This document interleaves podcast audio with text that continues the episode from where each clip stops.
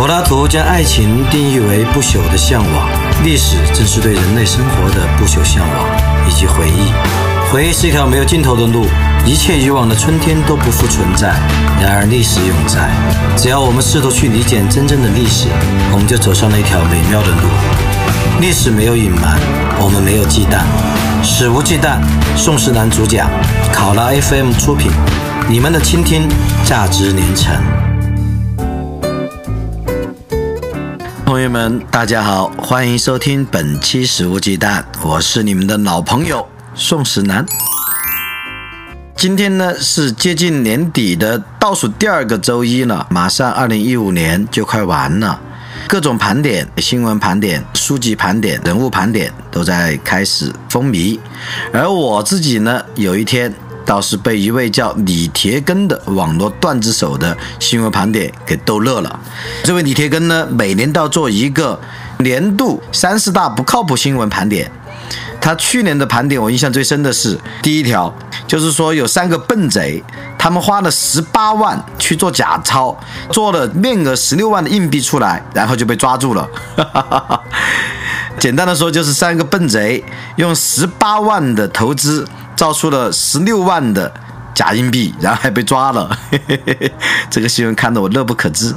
今年他盘点的这新闻呢，也有不少好玩的，我跟朋友们分享几条。有一条是说，男子熬夜上网昏迷变成了植物人，最后被一百块钱钞票唤醒。这个呢，我怀疑是假的，没有看到截图，我怀疑是李铁根写的段子，或者是新闻记者写的段子。因为现在这种段子式的社会新闻胡编乱造的也蛮多，是不是有人因为熬夜上网昏迷成植物人，被护士用一百块钱的钞票在面前晃动，然后唤醒了？这个不可考。但是呢，后面面我讲的这几个，哎，都是我自己也搜过、考证过，至少呢，在网上有传统媒体的新闻源，而且你来龙去脉，一般来讲，可能不会是假新闻。在想，其实很多段子手的想象力再充沛，搞笑的能力再爆棚，很多时候还是远远不如咱们这块神奇国的神奇的社会新闻的。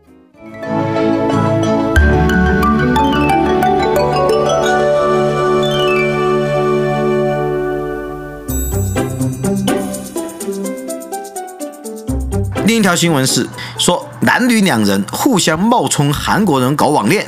后面呢被拆穿了，他们两个人都是冒充的，互相冒充韩国人搞网恋。那么怎么交流的呢？既然都是韩国人，就都说韩语嘛。他们交流呢，全靠翻译软件。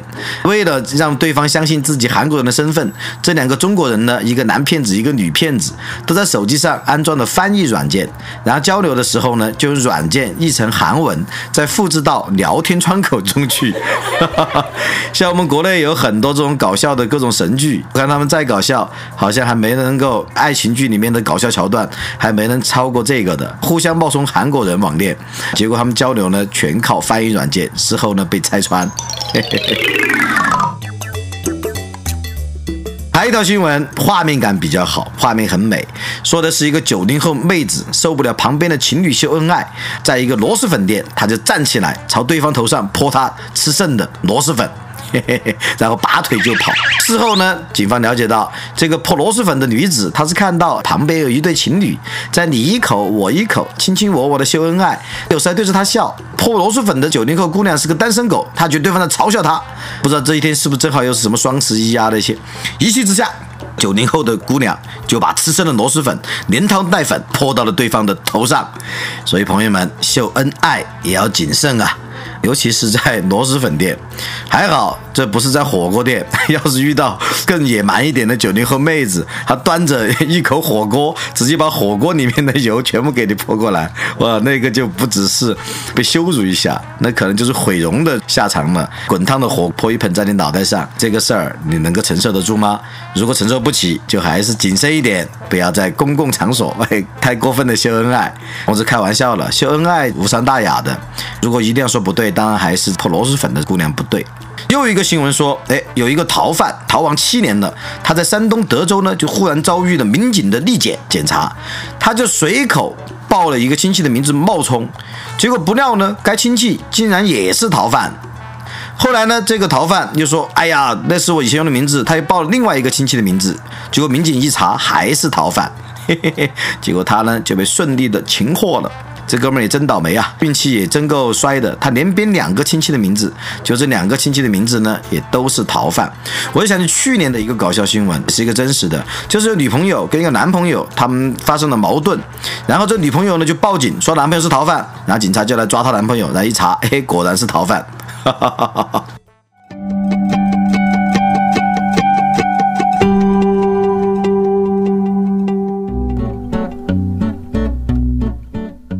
下一个新闻说的是，有一个深圳的男子，哎，要在池塘跳水轻生，后面呢被消防队员救上岸，一问才知道，哦，原来这个男子呢是家中的人为他介绍对象，女朋友呢长得不是很好，但是家里面呢要强行的包办婚姻，要他必须要娶的这个长得不是太好的姑娘，于是呢这个男子就跳河自尽，哼 哼非常刚烈，就是说如果娶不了志玲这样的，那我宁肯死，我也不能跟。你要我娶的丑女结婚，哎，不过我觉得呢，其实长相一般也不至于去跳水轻生嘛。现在就到处都鼓吹颜值，好像颜值是多么重要。其实我觉得呢，女孩子只要心灵美，性格跟你能够融洽，共同的爱好、相似的价值观，哎，也挺好的嘛。当年你看，著名的高智商的诸葛亮，传说中不也找了一个黄姓丑女吗？而这个黄姓丑女后面相夫教子，辅佐诸葛亮，也是做得很好的。退一万步说，就算你不跟别人结婚，你也用不着跳河自尽嘛。生命只有一次，万一你跟他结婚之后，你又有新的可能性，你还可以跟他离婚嘛？哎，说到这个离婚，很多人都觉得，哎，中国有句传统话叫劝和不劝散，但我有时候觉得啊，当有些感情到了。无可收拾的地步，劝散反而是在造福人类。我就想起川大有一位女博士生，还是我一个认识的朋友所带的女博士，不过还没有入学就跳楼自杀了，从十几楼上面一跃而下。为什么呢？这位女博士她一直都比较单纯，可能很少有恋爱经历。她后面经朋友介绍，就跟另外一个男子相亲成功。半年就闪婚了，结婚之后，她才发现这个男子是个同性恋，而这个男子呢，被她发现之后也拒绝跟她离婚，就很痛苦，觉得很丢人，又无处去说，最后就选择了轻生。你说这个时候，这个劝和不劝散，是不是就是悲剧嘛？他们家里人可能也不太知道具体情况，只因为他们闹别扭，那家里面就劝他最好不要分，而他呢就面临双重压力，一方面呢他不能够面对这个明明是同性恋的男子，然后又不肯跟他离婚的男子，另外一个呢他又不能面对家里面的苦苦追逼，最后这位同妻就跳楼自杀了。真的是非常惨的一个人的惨剧。同性恋本身没有任何的问题，但是你同性恋却去跟骗婚骗了一个异性恋的女子，被别人发现之后，你继续同时跟好几个男性交往，然后又不跟自己妻子离婚，导致别人自杀，只不杀伯仁，但伯仁为你而死。那么这一个同性恋男子，我们说他是一声渣男，那绝对不过分的。好，说到同性恋，那么还有一则搞笑新闻，这一个是英国新闻的，说的是英国的约克郡有一所监狱，诶，在今年举行的当地首个狱中的同性恋婚礼。不过比较讽刺的是，这两位新郎呢，两位都新郎的男性，他们为什么入狱？都是因为他们恐同，他们分别都是因为杀死另外的同性恋者而入狱。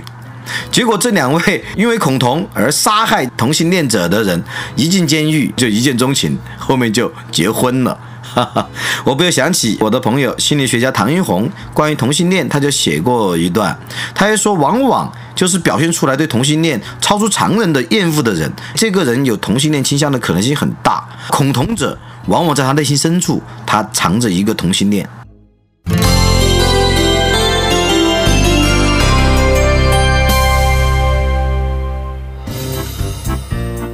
接下来的一个新闻呢，跟神奇的女司机有关的，就网上有各种女司机停不好车的。不过我觉得呢，哎，老嘲笑女孩子开不好车也不是太好。当然呢，我也并不认为说女孩子开车经常出现女师傅、黄师傅是算很严重的性别歧视。我倒觉得，如果只是口头调侃一下，好像也无伤大雅。当然，可能女权主义者对我会不满了，要批评我了，我也愿意接受。好，那么这个新闻说的什么呢？说的是一位姑娘想当女司机。但是呢，他一直都没当到。他想当而没当上女司机的时间有多长呢？有十四年。他十四年前就在驾校报名了，但是一直都没有完全通过。到了二零一五年，他是从二零零一年一直学到二零一五年，不断的就重新交学费啊，重新交考试费啊什么的，教练换了好多批，连校长都换了。后面呢，他终于发现自己好像不适合开车，就去跟教练说不想学了。校方也一口答应，还退回了他最后这一次学的学费，而且呢还表示要请他吃饭，为他送行。就是女子学车十四年没拿到驾照，驾校校长请客为其送别。有些人呢，人家不开车，人家骑车。像佛山有个小伙儿就被媒体挖掘出来了，他经常和女友吵架之后要发泄，他用什么方式发泄？他骑车发泄，这比开车飙车发泄要好得多啊，难听得多。他怎么发泄呢？也不是骑自行车啊去追求速度，而是追求远。他最远跟女朋友吵架之后，为了发泄，最远骑到了非洲。像一二年他和女友吵架，就到了北京；一三年再一次吵架，他就从佛山。骑车去到了重庆，从重庆到西藏，再到尼泊尔、肯尼亚，再过坦桑尼亚，去了赞比亚，然后抵达了南非。哇，完全是史诗式的接份呐！一个人的思念者的或者吵架者的奥德赛，很牛逼啊！我觉得这个倒挺好的，这个无伤大雅。而且呢，排解了情绪，还锻炼了身体，增长了见闻。朋友们，如果以后你跟你的女朋友也吵架，尽量的采取这种方式，你也可以骑车最远骑到非洲去，回来呢，她的气消了，你的气也消了，而且多了一段美好的人生履历，多好啊！说到恋爱关系呢，那么有些人可能就没这么好了，有些人比较自私。广东有名男子，他交了一个漂亮女友，交了一个漂亮女友之后就想藏着，害怕女神被其他人追走，于是呢，他就起了一个。不怀好意的心思，他开始带他的女神女朋友品尝各地美食，哇，一日三餐还吃宵夜，一起吃个不停。结果导致这个女友从跟他交往的时候才五十公斤，后面胖到了九十公斤。然后这个男子呢很满意自己养出来的成果，在美食街前向他心目中的像这个胖女神一百八十斤的女神成功求婚。有些人觉得蛮浪漫、蛮温馨，我怎么总觉得还是有点怪怪的呢？有哪些地方不对劲呢？怕漂亮女友被抢将别人从一百斤养到一百八十斤，然后成功求婚，怎么总觉得有一点点不对劲啊？当然呢，还有另外一些男人，他们不是怕女朋友被抢走，而是心疼妻子，像。台州就有一对这样的夫妇，丈夫呢叫黄先生，他和妻子小兰一起在台州打工，他心疼妻子每天都挤公交车辛苦，于是呢就在本地论坛上找了一个拼车的私家车，由对方负责接送小兰上下班。结果呢，最近他跟妻子吵架，于是这个妻子吵架之后再也没回来，嗯，冲出去的。多方打听才得知，妻子跟日常接送他的拼车的私家车主私奔了，去了广州。啊，这真是一个悲剧呀！嗯，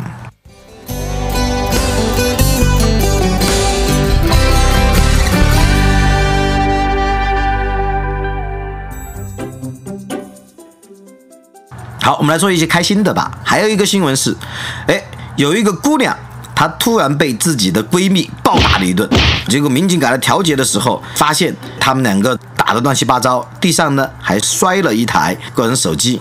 结果一问他们为什么打架呢？因为这个被打的女子，她上传了跟自己闺蜜两人的合影，但是呢，她只用美颜工具给自己处理了，闺蜜的照片她不处理。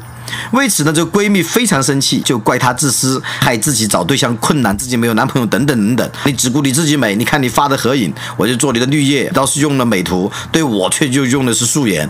然后呢，一对比，你找到男朋友了，我没找到，你真不是人，真不讲义气。然后两人就打起来了。哈哈，啊，女孩子拍照只给自己美颜发朋友圈，不给自己合影的闺蜜美颜，结果呢，被闺蜜暴打。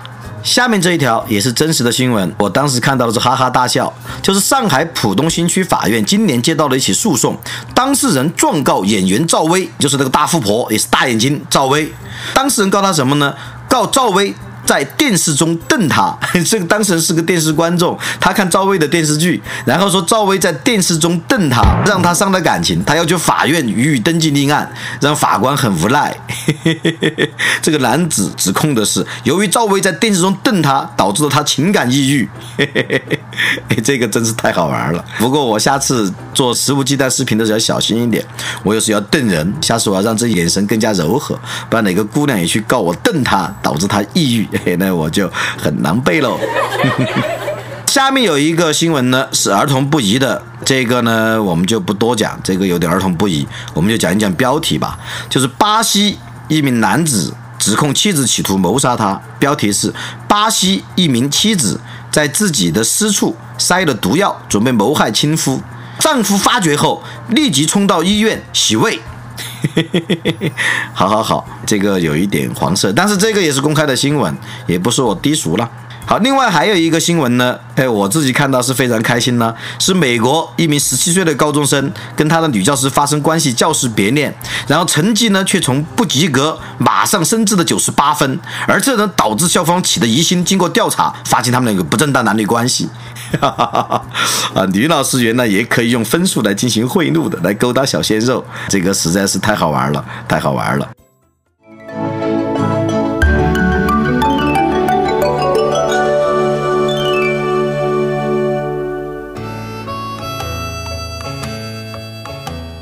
另外还有一些新闻，我们就不一一细说了。比如说，福州的一个父亲为了让儿子走出失恋的阴影，带他去嫖娼，结果父子双双被抓。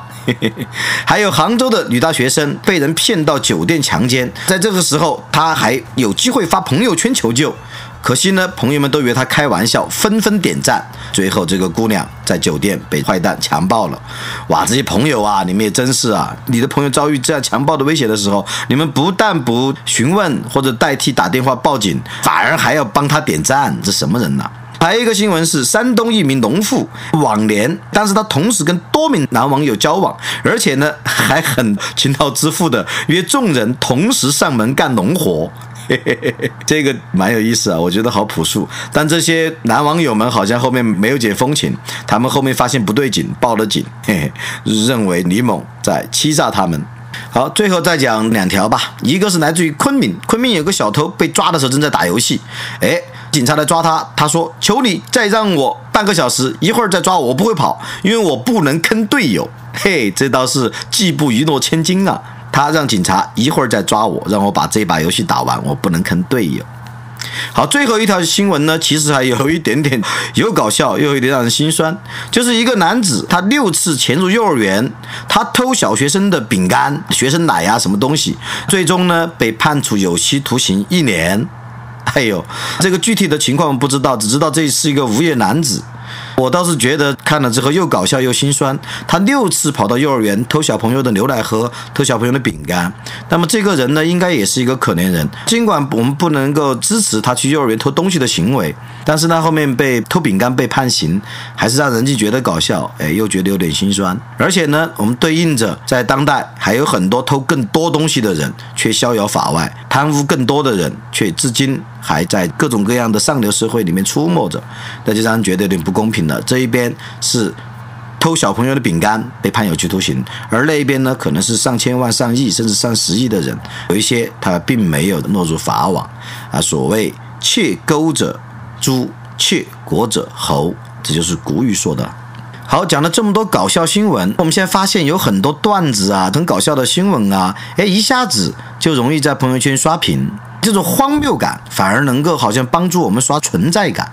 通过这些新闻，通过现实的荒谬，好像人们呢得以找到一种有荒谬的存在感的感觉。之前其实这种关于荒谬的存在感，沙特法国的哲学家、文学家沙特就已经讲过，而讲的比较到位。他说，人们。能够产生荒谬感的时候，与此同时，也就达到了一种不抱任何希望的清醒感。这种荒谬让人们觉得不用抱任何希望，与此同时呢，却又清醒了。他还说，在一个突然被剥夺了幻觉和光明的宇宙中，人就感到自己是个局外人。于是呢，人就永远生活在此时，生活在线下，有时微笑，有时傻笑，有时麻木不仁，有时漠不关心。而我们。看这些和转这些谈这些搞笑新闻不靠谱新闻，我们是否也是用荒谬来刷自己存在感呢？我们是否也是希望达到一种不抱任何希望的清醒感呢？有时候呢，人偶尔肤浅一下，偶尔生活在表面，好像也确实能够消除很多的焦虑。所以今天我讲的东西呢，基本都是些比较表面的东西，跟我以往的比较求深度或者比较求严肃的音频有点不一样，不知道你们喜欢吗？生活在表面也不是我的发明，是我的好朋友以赛亚·柏林的名句。这个名句呢，是一次他接受某记者采访的说出来的。记者问以赛亚·柏林，这位非常好的一位近现代的哲学家、思想家，问以赛亚·柏林：“您的生活为什么如此不可思议的安宁？”以赛亚·柏林想了一想，用平静但是呢又不无颓丧的语调回答说：“我快乐是因为我在生活中浅薄。”而且别人呢不晓得，我总是生活在表面上，生活在表层上，生活在表面，接受生活的荒谬，接受偶然性的打击，也许呢反而可以让人能够更好的活下去。好，感谢各位收听本期《食物鸡蛋》，我们下期再会。食物鸡蛋，不听不散，拜拜。